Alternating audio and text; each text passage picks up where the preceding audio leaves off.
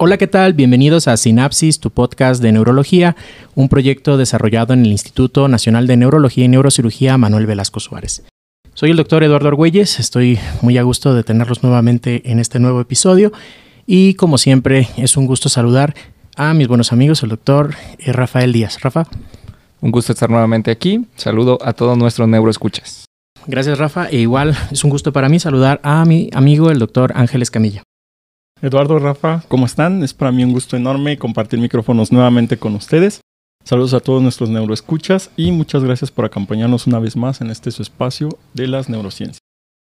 Gracias Ángel y la verdad es que estamos muy contentos porque el día de hoy tenemos una invitada muy especial para nosotros en el Instituto Nacional de Neurología a propósito de concluir un tema que ya habíamos iniciado hace algunos episodios con la participación del doctor Arauz, en la que hablamos de infarto y su manejo inicial, el abordaje, diagnóstico y aspectos generales de este. Creo que esto es una buena forma de cerrar el inicio que, tuvimos en esa ocasión y en esta ocasión vamos a tener a la doctora Fabiola Serrano Arias. La doctora Fabiola Serrano Arias nos acompaña el día de hoy y pues le damos una cordial bienvenida, doctora. Hola, gracias por la oportunidad de estar aquí con ustedes. Les voy a platicar un poco de mí. Mi nombre es Fabiola Serrano Arias, pero mi segundo nombre es Eunice. Nadie me dice Eunice, entonces es el nombre que más me gusta. Eh, dato curioso. Eh, yo soy saltillense. En Saltillo realicé la carrera de medicina en la Facultad de Medicina de la Autónoma de Coahuila. Es una universidad pequeña, es una escuelita, de hecho le decimos la escuelita. Después hice dos años de medicina interna en Tampico, en el Hospital Regional de Ciudad Madero, en Pemex. Igual soy trunca. y me fui a hacer posteriormente neurología aquí en el Instituto Nacional de Neurología. Estuve tres años. Durante mi estancia me llamó mucho atención la enfermedad vascular cerebral porque creo que es de las patologías que tú le puedes brindar un tratamiento al paciente y que sea efectivo. Posteriormente hice el posgrado de enfermedad vascular cerebral y creo que me gustó igual mucho. Y volví a hacer ese posgrado, pero esta vez en el Hospital Bichat en París, Francia, con el profesor Pierre Amarenco. Después, creo que, como les había comentado antes, creo que la evolución natural de un neurólogo vascular, querer hacer todavía más al paciente, porque creo que nos quedamos a veces un poquito cortos, les dejamos la responsabilidad endovascular, entonces realicé terapia endovascular y lo hice en el Hospital Lariboisière en París, Francia, con el profesor Udal. Entonces es un poquito lo que he hecho. Gracias, doctora. Y además, es pues también importante decir que la doctora pues es la actual jefa de, enseñanza del Instituto Nacional de Neurología, la jefa de pues de todos nosotros, así que qué gusto tenerla aquí. Y digo, lo voy a recalcar al final, pero la doctora ha sido pieza clave fundamental para que este programa, este, este proyecto de Sinapsis se haya desarrollado, se haya creado y siga siendo lo que es hasta el día de hoy, por lo cual la verdad estamos extremadamente agradecidos con usted, doctora. Bueno, vamos a hablar el día de hoy de algunas generalidades sobre el uso de esta modalidad terapéutica tan avanzada, de tan de punta, para el manejo de casos muy específicos de pacientes que tienen infarto cerebral. Cuando nosotros tenemos contacto en hospitales de segundo o primer nivel, en muchas ocasiones, pues nosotros sabemos que la mayoría de esos hospitales, bueno, en una gran cantidad de ellos no cuentan con la disponibilidad de una sala eh, de hemodinamia, con un equipo necesario para realizar esto, pero creo que esto es el tema de, de ya, o sea, estamos hablando de un tema en boga, estamos hablando de algo que es el presente del manejo de pacientes con infarto. Y creo que ya no existe ningún plan de infarto, ya no existe ningún temario en ningún grado, tanto en pregrado como en posgrado, en que se hable de infarto, donde no se pueda incluir la terapia endovascular. Entonces, mm, es uno de los grandes hitos en el manejo, en el cambio del manejo del paradigma en infarto cerebral agudo. Y bueno, ¿quién mejor que usted para poder resolvernos muchas dudas que tenemos en relación con, con, este tema? Porque además, si hablamos de trombectomía mecánica, estamos hablando del paciente más grave con infarto cerebral.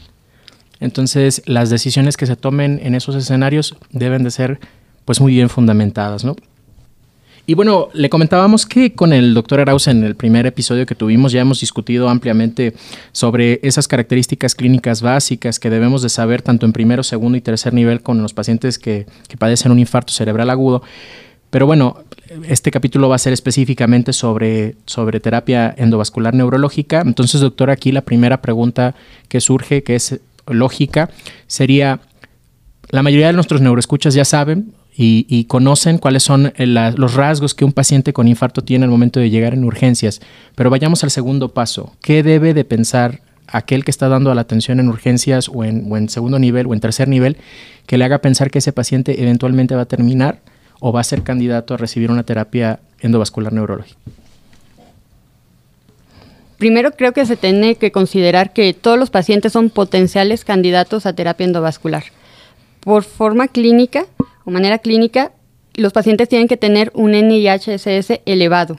A veces ponen el punto de corte arriba de 7, pero si tenemos un paciente con 8, 10, 15 y sin discusión 20, son pacientes que van a ir seguramente a terapia endovascular porque, como ya sabemos, NIHs elevados quiere decir oclusión de proximal de un gran vaso, porque es más territorio y más clínica. Entonces, sería una clínica elevada, un NIH elevado. ¿Y la temporalidad en cómo influye en esta decisión? Porque podría ser un NIH muy elevado, pero a lo mejor ya se nos pasó en el tiempo. En terapia endovascular los tiempos se han ampliado eh, hasta 24 horas. Contrario con la trombolisis intravenosa, que son 4 horas y media, o con estudios de perfusión, en terapia endovascular tenemos 24 horas de darle un tratamiento cuando sabemos el inicio de los síntomas. Entonces creo que también eso es importante saber que a pesar de que el paciente tenga un tiempo de evolución mayor y ya no es candidato a trombolisis, puede ser candidato a trombectomía. Ok, entonces lo que estaríamos observando nosotros sería, o sea, obviamente para el neurólogo NIH de más de 6, pues tiene una significación, ¿no? Pero para todos los que nos están escuchando, pues sería un paciente que los signos eh, clínicos al momento de la exploración, pues sean bastante llamativos, ¿no? Normalmente, bueno, depende de qué hemisferio es el que esté afectado, pero seguramente va a tener tal vez afectación del lenguaje, una afectación motora muy prominente con afectación sensitiva, pero vaya, es un paciente que llega muy sintomático a la, a, la clínica al momento de recibir. ¿Hay alguna indicación para dar, por ejemplo, el tratamiento en, puntuaciones menores a eso? Sí, claro.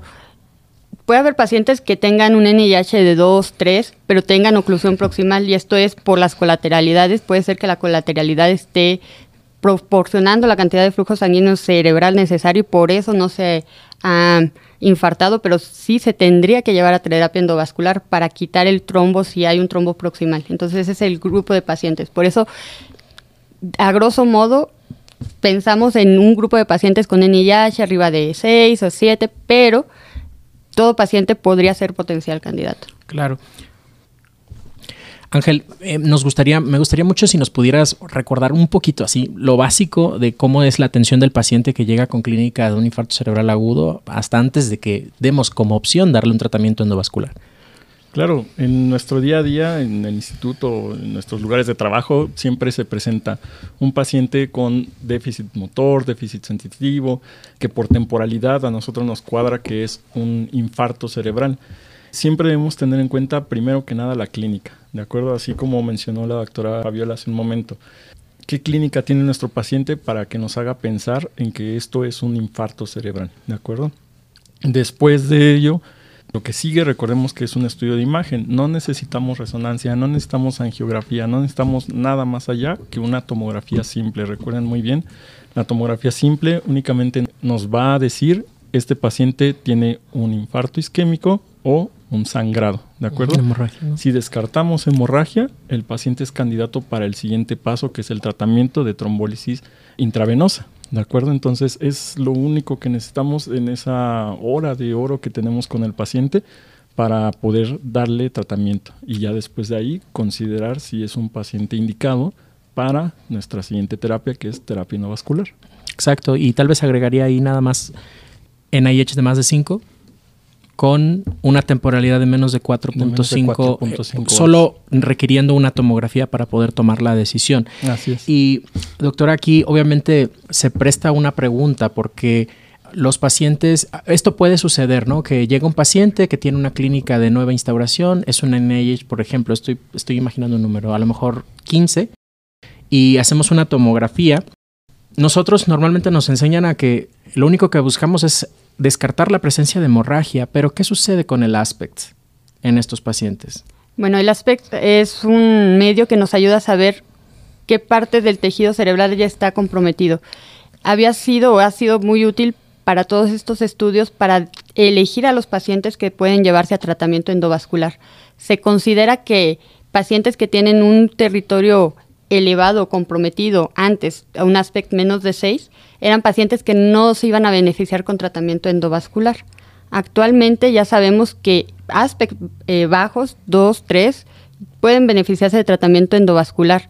Y estos son de estos infartos grandes que se, se incluyen actualmente y que se ha visto que a la larga el paciente puede tener mejor ranking que si solamente se le da tratamiento médico.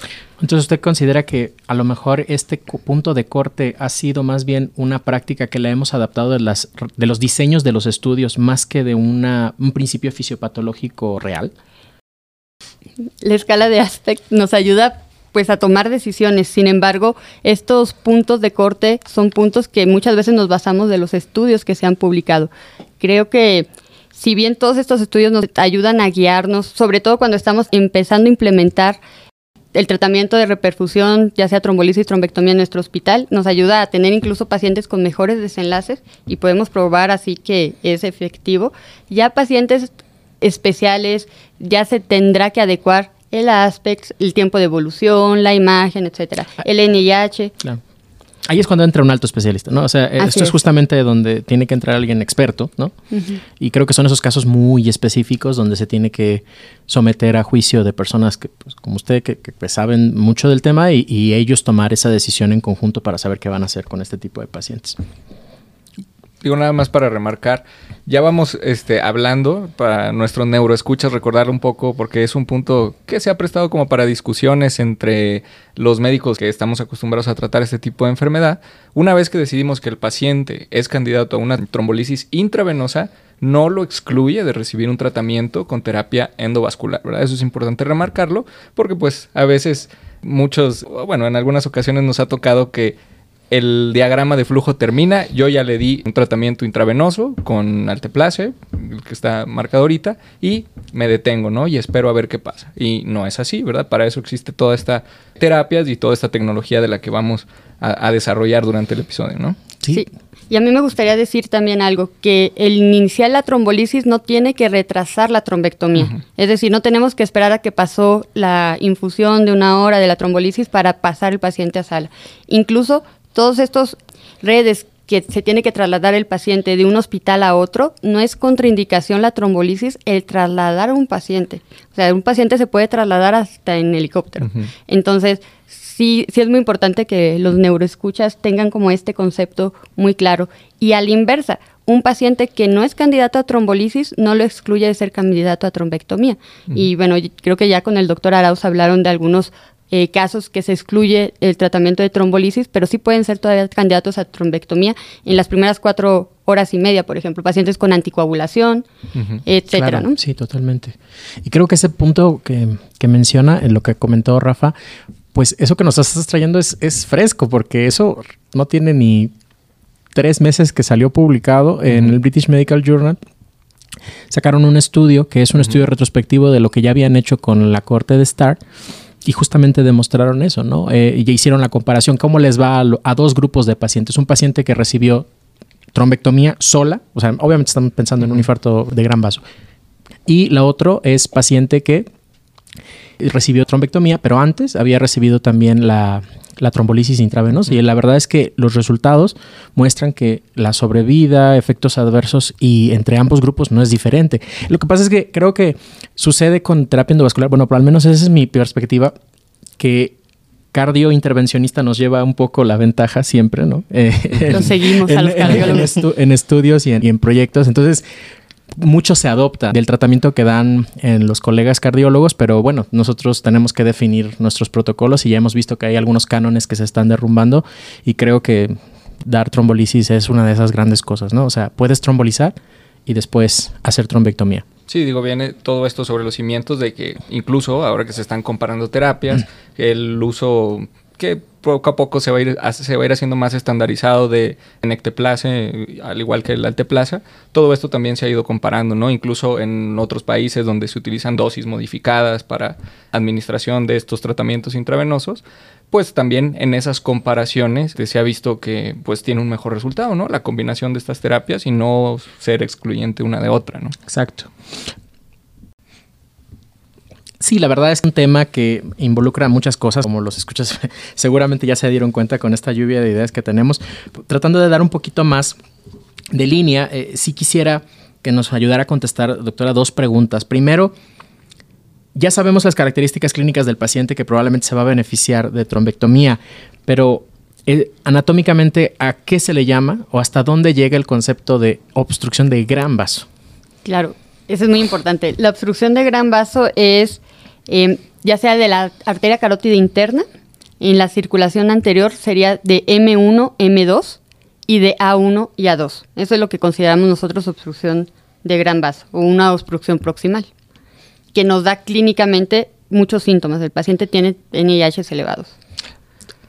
Ok, y bueno, y también la otra pregunta eh, sería, yo ya tengo un paciente que cumple una clínica bastante aceptable para considerar que tiene una obstrucción de gran vaso, ya lo revisamos, ya calculamos el NIH, tenemos ya una tomografía, como, como dijiste Ángel, donde pues un aspecto decente, digamos a lo mejor un 8 o 9, ¿qué sigue con ese paciente? O sea, está, digamos, lo que más les va a dar duda a todos, yo creo, va a ser qué pasemos con esos pacientes donde, ya pasaron las cuatro horas y media. Estamos hablando de un paciente que ya está fuera de esa ventana y lo que necesitamos es saber qué más le podemos ofrecer, ¿no? ¿Qué hacemos? ¿Qué, qué hay que hacerle a ese paciente? Bueno, el estudio de imagen que continuaría o en un paciente que ya llegó después de cuatro horas y media y que podría ser candidato a terapia endovascular es un estudio de perfusión. El estudio de perfusión se puede hacer ya sea en tomografía o ya sea en resonancia y esto nos va a ayudar a determinar si todavía hay tejido rescatable que se podría beneficiar con el tratamiento endovascular. Obviamente ya tenemos un paciente que antes sabemos que tiene una oclusión de gran vaso. Ok, y, bueno, aquí creo que entra en, juego algunos términos que se usan mucho en el léxico de, de terapia endovascular, neurológica, y normalmente nos lo dicen todas las guías, pero a veces eh, los que no nos dedicamos a eso directamente, tal vez no estemos tan familiarizados con algunos conceptos, sobre todo los que vemos en Perfutac, que ojo, no es lo mismo que una angiotomografía. Eso es sumamente importante porque eh, he notado en ocasiones que se puede llegar a confundir, pero no, la verdad es que el estudio es completamente diferente, lo que busca es otra cosa. Em, y me interesa mucho que el estudio de, de, Perfutac lo que hace realmente es buscar esa parte del concepto histopatológico del infarto, porque podríamos tener una perspectiva de tiempo e histopatológica, ¿no? Entonces la Perfutac lo que te dice es realmente cuánto es el área que se puede todavía salvar con la intervención que vas a hacer y cuál es la que ya se perdió. Entonces, ahí, doctora, eh, ¿cuáles son los términos que normalmente se utilizan al momento de leer el reporte de una Perfutac? Sí, nosotros usamos algunos términos. Primero es el flujo sanguíneo cerebral, que hay que entender que esto es la cantidad de sangre que va a recibir el cerebro en 100 gramos, lo que se mide, este, por minuto. Otro de los conceptos que se utiliza es el volumen sanguíneo cerebral, que es la cantidad igual de sangre que tiene el cerebro en una cantidad de tiempo, eh, en 100 gramos de cerebro. Esto nos va a ayudar también a saber cuánto tejido se puede estar perdiendo y también uno de los conceptos importantes es el tiempo de tránsito medio. Imaginen que está llegando el sangre al cerebro y, pasa de las arterias a las venas y toda esta transición tiene que llevar un tiempo. Un tiempo promedio aceptable es menos de seis segundos, que el tiempo de tránsito de, la sangre, ¿no? Em, cuando este está elevado, quiere decir que ya está fallando algún tipo de del proceso de, de, la, de la perfusión cerebral. Entonces, esto, nos, esto lo va a detectar el estudio de perfusión. Ok, y, me imagino que, bueno, de estos estudios se desprenden algunas contraindicaciones, porque, por ejemplo, normalmente en los estudios hemos visto que un core, o sea, un núcleo de área infartada, que ese es un área, salvo que usted me, me corrija, esa área ya no se va a poder modificar, o sea, independientemente de lo que yo haga, ya se fue. Sí, lo infartado, es muerto está, no se puede modificar. sobre la que vamos es sobre la de penumbra. Pero hay un, hay un volumen mínimo aceptable para que nosotros podamos ofrecerle un tratamiento a ese paciente. Y normalmente 70 mililitros lo que se utiliza para el core o para el núcleo, lo que nos va a generar una contraindicación para el procedimiento avanzado. Así es.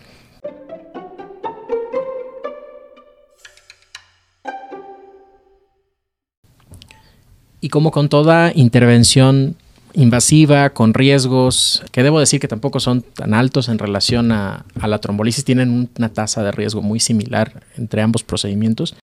Va a ser muy importante que definamos algunos límites, ¿no? ¿Hasta dónde llega la oferta de tratamiento?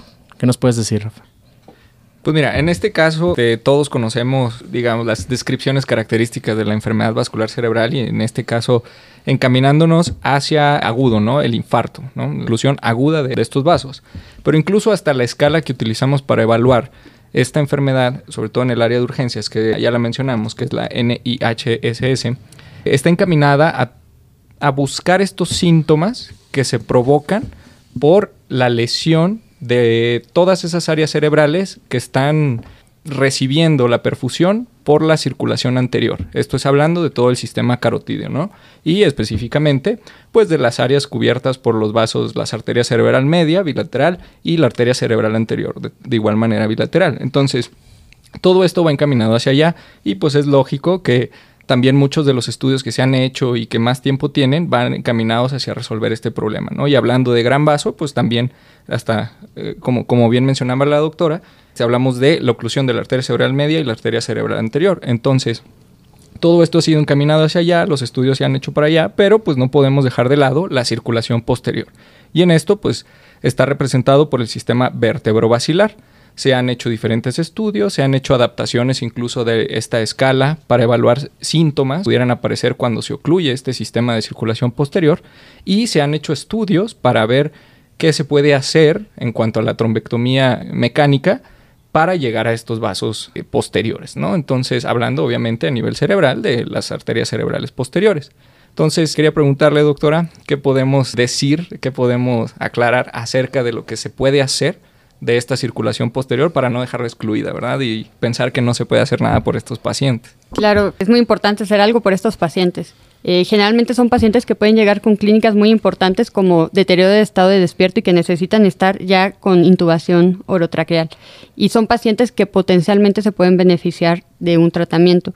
Como bien lo dices, la escala NIHSS tradicional incluso está muy hacia la circulación anterior, el aspecto es esa circulación anterior, pero también hay un aspecto para circulación posterior y que nos ayuda a evaluar si ya hay zonas de isquemia en cerebelo, en la región posterior de las cerebrales posteriores, el territorio de irrigación, el occipital, nos ayuda a valorar si también hay en los tálamos y puente y mesencéfalo.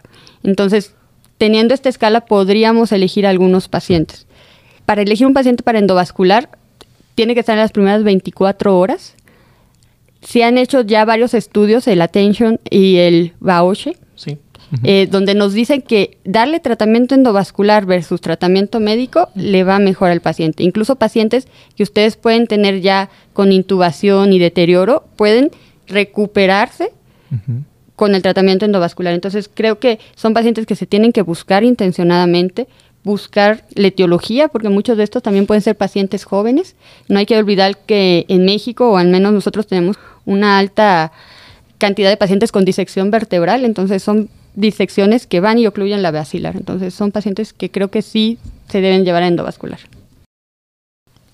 Y bueno, Rafa, y también mencionando como parte de los puntos de controversia, además de infartos de circulación posterior, pues también tenemos el volumen del infarto, ¿no? Hablar de core del infarto, bien mencionaba Eduardo, más o menos a la mitad del capítulo, que en estudios clásicos como Diffuse 3, el Down, se toma como punto de corte un volumen menor a 70 mililitros para el infarto. Ahora, ¿qué pasa con aquellos infartos que son un volumen mayor a 70 mililitros? Parece que hay nuevos estudios allí, están probando con volúmenes mayores. ¿Qué nos puede decir de ellos, doctora? Sí, esto ha empezado a cambiar recientemente. El año pasado se hicieron algunos estudios como el Rescue Japan y de ahí derivaron dos importantes, que es el Select 2 y el Angel.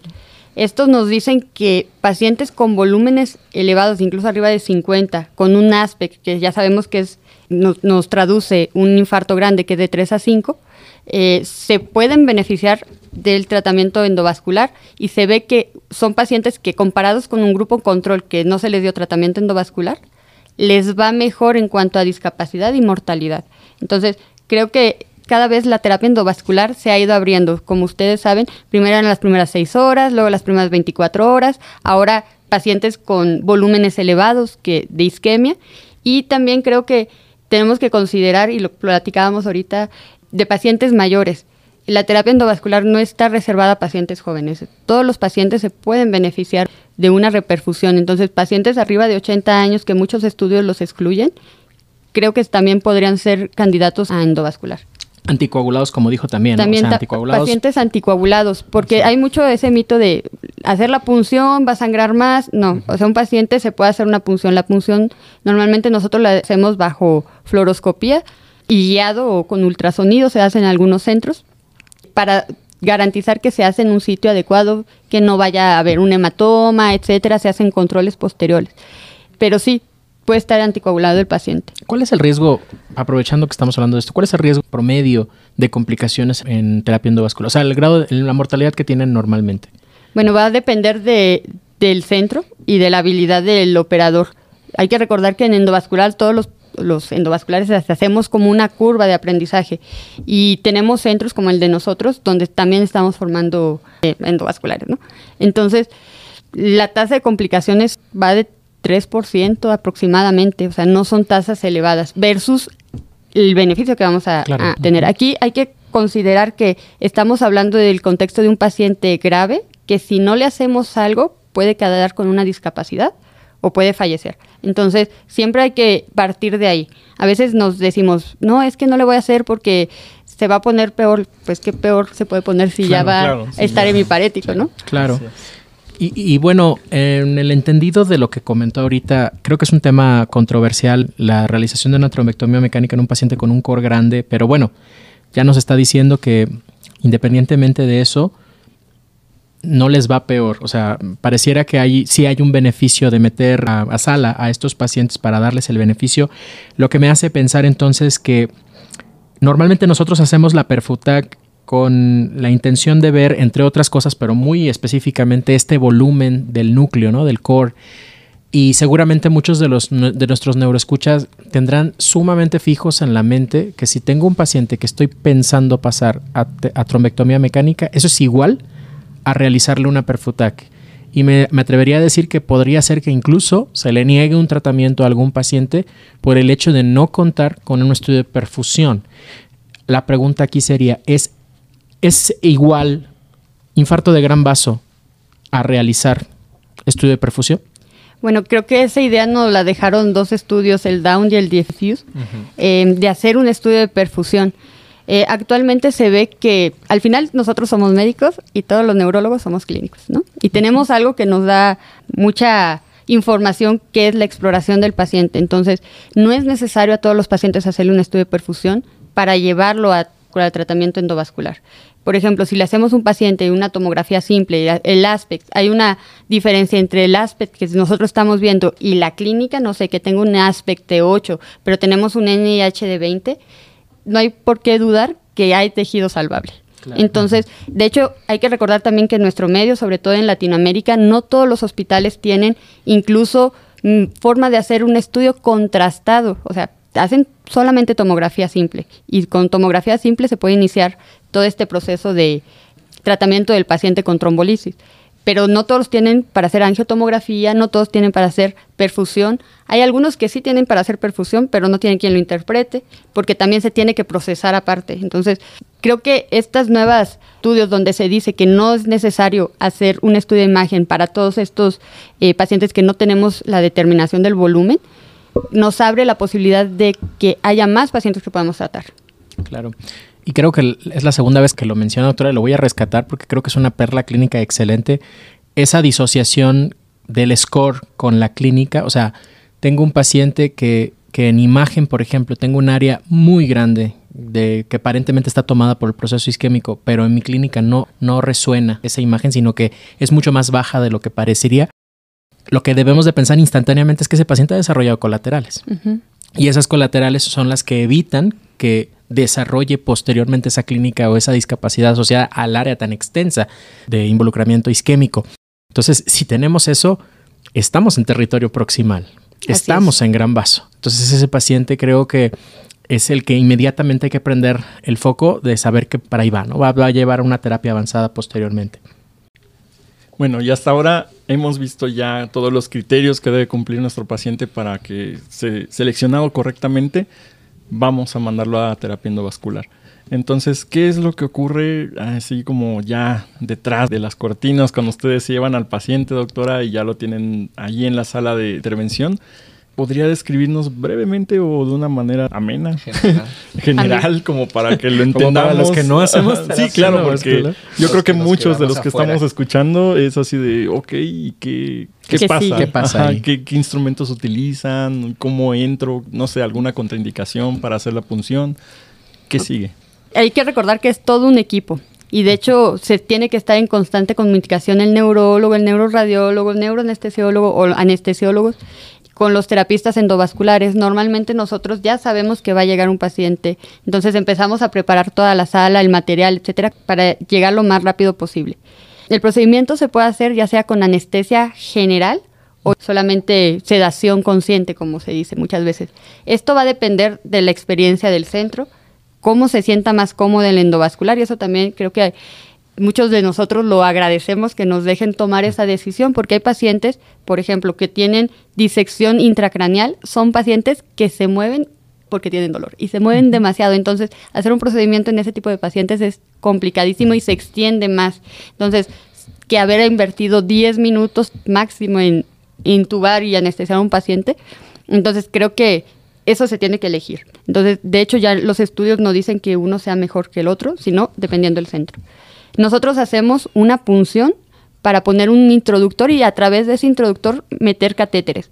La punción se puede hacer ya sea en la arteria femoral, que es la más común porque tenemos el acceso pues, directo, o se puede hacer radial, cuando el paciente haya tenido alguna cirugía o alguna arteriopatía periférica, etcétera, que no se pueda puncionar aquí se puede hacer radiar, incluso en algunos casos cuando el paciente tiene muy tortuoso todas las arterias, es difícil subir, pues incluso se puede hacer punciones directas carotidias. Es lo menos frecuente, pero también se puede hacer con tal de llegar al vaso sanguíneo. Entonces, una vez que nosotros hacemos la punción, metemos los catéteres y navegamos guiados por fluoroscopía, esto es como un videojuego, estamos viendo por dónde navegamos, hasta llegar al sitio de oclusión. En el sitio de oclusión nosotros vamos a recuperar el coágulo, el trombo, por dos formas, o tres, que es la combinación. Una, ya sea por aspiración, es decir, prácticamente nos acercamos y topamos con el coágulo y lo succionamos con unas bombas que tenemos.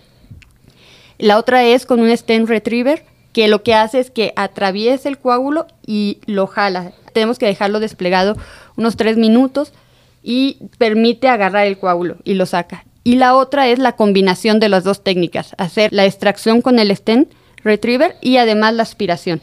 Y con eso nosotros podemos mejorar el tratamiento. Hay algunas técnicas que ya están más controversiales, en algunos centros se utilizan, por ejemplo, utilizar el balón en el inicio, en la carótida para disminuir el paso de sangre intracraneal y eso que no fragmente pedacitos del coágulo. En algunos centros se utiliza, en algunos no. Eso también ya depende de cada quien. Una vez que se terminó el procedimiento, nosotros evaluamos la eficacia del procedimiento con una escala que se llama TISI. Esa escala va de 0 hasta 3. Es 0, 1, 2, 2A, 2B y 3. Nos va a decir la reperfusión que tiene. Lo ideal, lo que esperamos todos los endovasculares, pues es un TISI 3, que es una reperfusión completa, incluso en la parte más distal pero un TISI 2B creo que es un TISI también aceptable, que es eh, más de la mitad del territorio que estaba afectado, con, incluso con algo de circulación distal. Entonces, cuando ya sale el endovascular y dice, fue TISI 3, bueno, a eso se refiere. Éxito. Éxito. Y doctora, por ejemplo, el tema del embolismo desde el sitio de la lesión, yo creo que es sumamente importante. Yo creo que si me hicieran un procedimiento, bueno, si tuviera la oportunidad de decidir, sería algo de las cosas que me preocuparían, ¿no? Porque pues estamos hablando de algo muy pequeño, algo que está muy inestable y me imagino que la manipulación mínima puede generar fragmentación del coágulo, o sea, eso es mi sentido común, ¿no? Pero ¿qué se hace normalmente para este asunto? O sea, ¿es algo que toman en consideración desde el inicio o hacen alguna técnica en específico para evitar que esto suceda? Bueno, algunos endovasculares mencionan que incluso la trombolisis previa a la trombectomía puede favorecer la disolución de esos coágulos, que cuando nosotros vamos por ellos se disuelvan más rápido y hagan embolismo distal. Si hay un embolismo y todavía hay arterias que los podemos alcanzar M3, tal vez M4, vamos por ellos, por el embolismo distal. O sea, tratamos de salvar. Actualmente hay algunos estudios que se están realizando con trombolisis intraarterial que a lo mejor podrían ayudar todos estos pequeños fragmentos de émbolos que incluso no se logran ver en angiografías o en los estudios que a lo mejor podrían beneficiar al paciente. Y ustedes corroboran esta circulación directamente en la sala. O sea, Nosotros vemos la circulación en la sala. Incluso se puede ventanear un poco para poder ver la perfusión como tal. De acuerdo. Y este paciente al salir, digamos que fue un procedimiento técnicamente hablando exitoso, yo neuro voy a ver a mi paciente, lo evalúo y a lo mejor el NIH no ha cambiado mucho. ¿En qué momento yo digo que el procedimiento fue exitoso en términos del impacto en la calidad de vida o en el bienestar del paciente? Aquí hay que considerar dos cosas, exitoso angiográficamente y exitoso ya para el paciente. Exacto. Todas estas evaluaciones y todos los estudios son a tres meses, la evaluación del ranking. Igual como la trombolisis intravenosa, muchos pacientes no mejoran instantáneamente. Estamos muy acostumbrados que en cardiología vemos cómo desciende el ST en el momento que le estamos inyectando tenecteplase. En neurología no pasa mucho así. Sí hay casos en los que el paciente va mejorando rápido, pero hay otros hay que darles un poquito más de tiempo es muy importante para que lo tengan nuestros neuroescuchas en consideración lo que acaba de decir la doctora. Recordamos que lo que estamos haciendo con la terapia de reperfusión es tratar de recuperar esta homeostasis que se perdió en el momento en el que se ocluye la circulación, ¿no? Entonces, obviamente hay que darle tiempo a nuestro paciente, posteriormente vienen los cuidados después del procedimiento y, bueno, más bien, invariablemente tenemos que darle a nuestro paciente rehabilitación una vez que se vaya recuperando, ¿no? ¿Qué cuidados se le dan normalmente? O sea, tenemos un paciente, digamos que yo soy un, residente de terapia intensiva. Salió el paciente con una trombectomía angiográficamente exitosa. Digo, claro que cada especialidad lo sabe, pero bueno, por parte de neurología y, terapia endovascular, ¿qué hay que hacer con ese paciente después? Son pacientes que son críticos, entonces sí tienen que estar en una unidad intensiva, una unidad de stroke o un sitio donde siempre va a estar vigilado. El paciente tiene que tener un adecuado control de la presión arterial. Antes de la reperfusión se pueden mantener presiones arteriales elevadas, pero ya después de la reperfusión lo que tratamos es disminuir la presión arterial. Entre una tensión arterial media entre 90 y 110 se puede considerar aceptable. No hay un rango específico de tal presión es lo que debe de tener, pero entre 90 y 110 consideramos que es aceptable. Por el procedimiento hay que vigilar el sitio de punción. Normalmente el sitio de punción, que es femoral, se deja un dispositivo, ya sea para cerrar el sitio de punción o si se hizo compresión, se deja como una pequeña bolita que va a comprimir ese sitio de punción. Esa hay que mantenerla, que el paciente no doble la pierna, para evitar que haya un sangrado en el sitio de punción. Vigilar los pulsos periféricos, porque obviamente hicimos una punción en una arteria y se ha visto complicaciones de alteración de la circulación, que son muy poco frecuentes, pero sí hay que tomarlos en cuenta. El paciente también es muy importante, y esto ya casi llega a la cancha de los neurólogos, de los intensivistas, del médico internista, etcétera, urgenciólogo, es identificar la causa del infarto. Claro. Porque ya se destapó, pero recuerden que si no sabemos la causa, se va a volver eso a tapar. es súper importante. Entonces, sí, eso no se tiene que retrasar. Una vez que destapamos hay que saber cuál fue la causa. Durante el estudio, durante el, procedimiento, nosotros podemos incluso ver las carótidas para ver si no hay una estenosis eh, significativa, estenosis intracraneal, o sea, como adelantando un poquito el abordaje, pero se tiene que completar todo el abordaje del paciente. Claro, que lo interpreten como equivalente a un paciente que les acaba de llegar postrombolizado. Así es. ¿No? Entonces, no se ha parado ni la mitad de lo que sigue con el paciente y hay que hacerles lo que se les hace a todos, ¿no? Así es. Y, y de hecho, yo aquí considero que no es que nosotros como neurólogos entreguemos al paciente el endovascular y luego no lo entregue, sino que lo tenemos que acompañar en, en todo este proceso.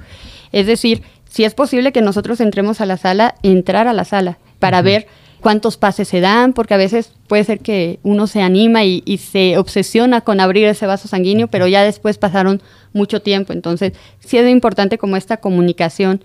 A veces es necesario colocar dispositivos, ya sea en una carótida, intracraneal, de stent, y eso que implica más medicamentos. Y entonces, sí es una conversación constante entre el neurólogo y el endovascular.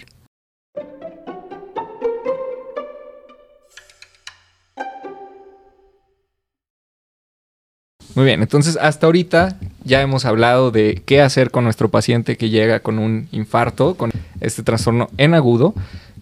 Ya hablamos de cómo darle tratamiento, tanto intravenoso como trombectomía mecánica. Ya hablamos de las especificaciones, pero doctor, una pregunta muy importante y sobre todo que va a ser de mucha interés a nuestros eh, neuroescuchas. ¿Qué hago si yo en mi centro no tengo un terapista endovascular? No tengo una sala o no tengo acceso a este departamento para ofrecerle a mi paciente esta fase del tratamiento, por así decirlo. Claro. Lamentablemente en toda Latinoamérica, incluso a nivel mundial, el número de terapistas endovasculares, salas de angiografía es muy reducido. Entonces eso ha limitado el tratamiento de estos pacientes. De hecho, en los hospitales se encuentran más salas destinadas a cardiología que a neurología. De hecho, nosotros usamos las salas que utilizan los cardiólogos.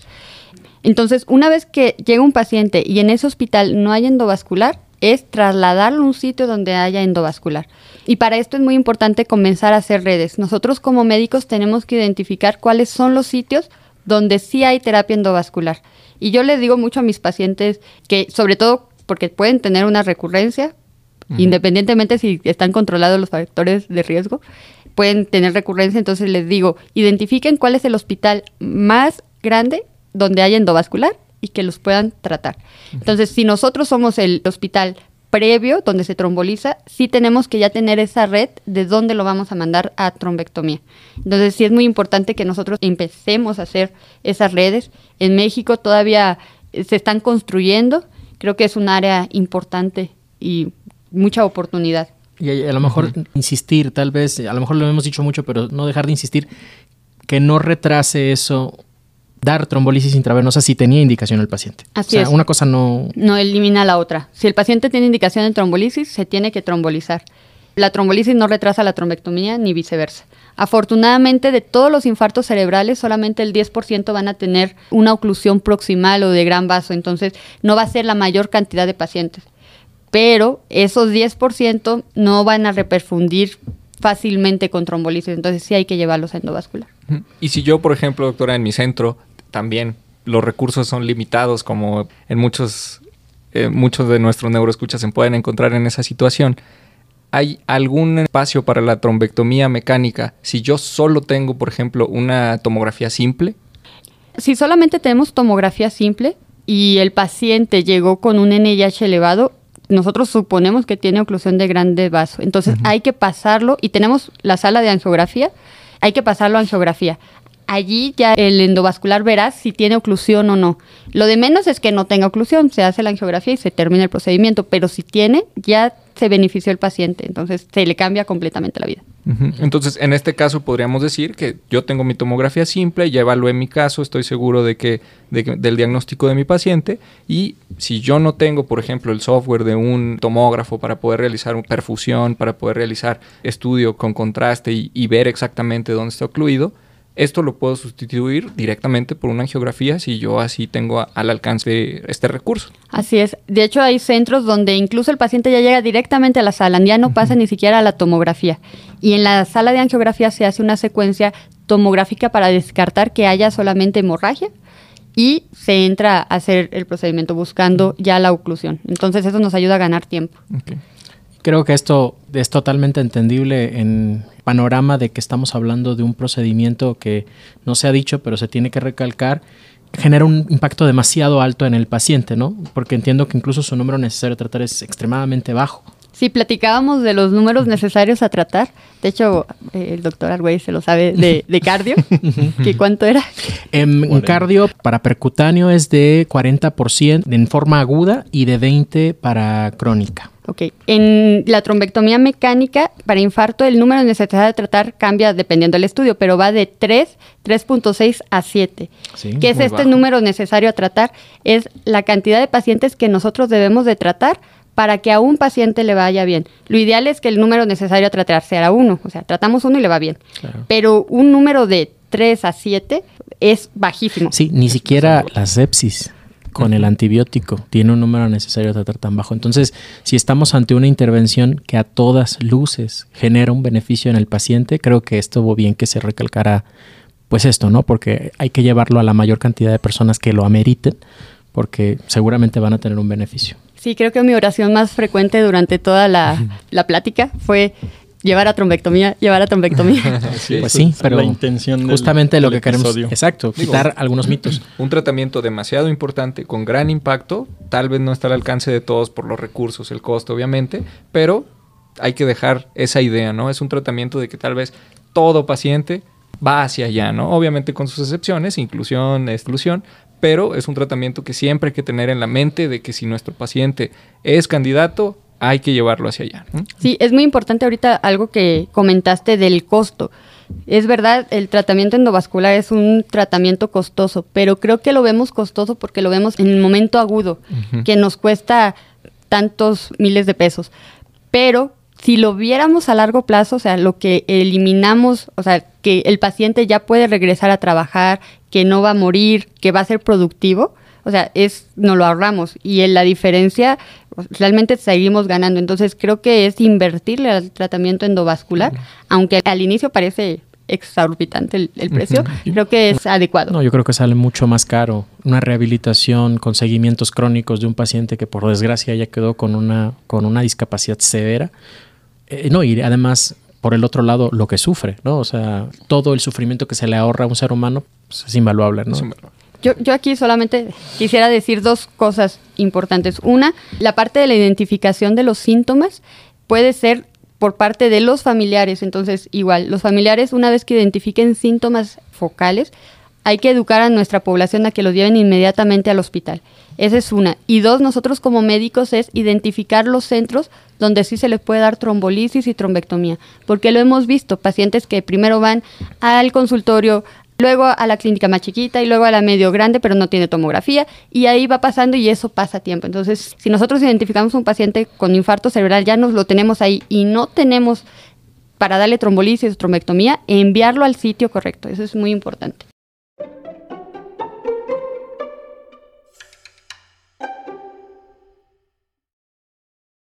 Y bueno, creo que fue una discusión bastante interesante sobre este tema. Es, son de esos temas en neurología que estoy seguro que si hacemos un episodio en seis meses, doctora, probablemente nada de lo que dijimos sea real y ya haya cambiado todo porque está creciendo demasiado rápido. O sea, las técnicas se modifican constantemente, la evidencia es muy distinta y creo que estamos presenciando un cambio de paradigma en la atención del paciente con infarto y creo que es algo que así debe de suceder, ¿no? Así evoluciona la ciencia.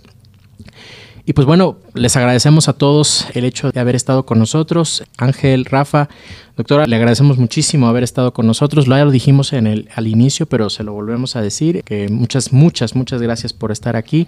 Muchas gracias por todo el apoyo detrás de, de micrófono se ha hecho para que este proyecto sea real, para que este proyecto se mantenga y se consolide. Y pues definitivamente estamos muy agradecidos con usted. Quisiera saber si quiere decirnos algo para nuestros neuroescuchas, aprovechando que está aquí con nosotros. Micrófono abierto. Una gran responsabilidad.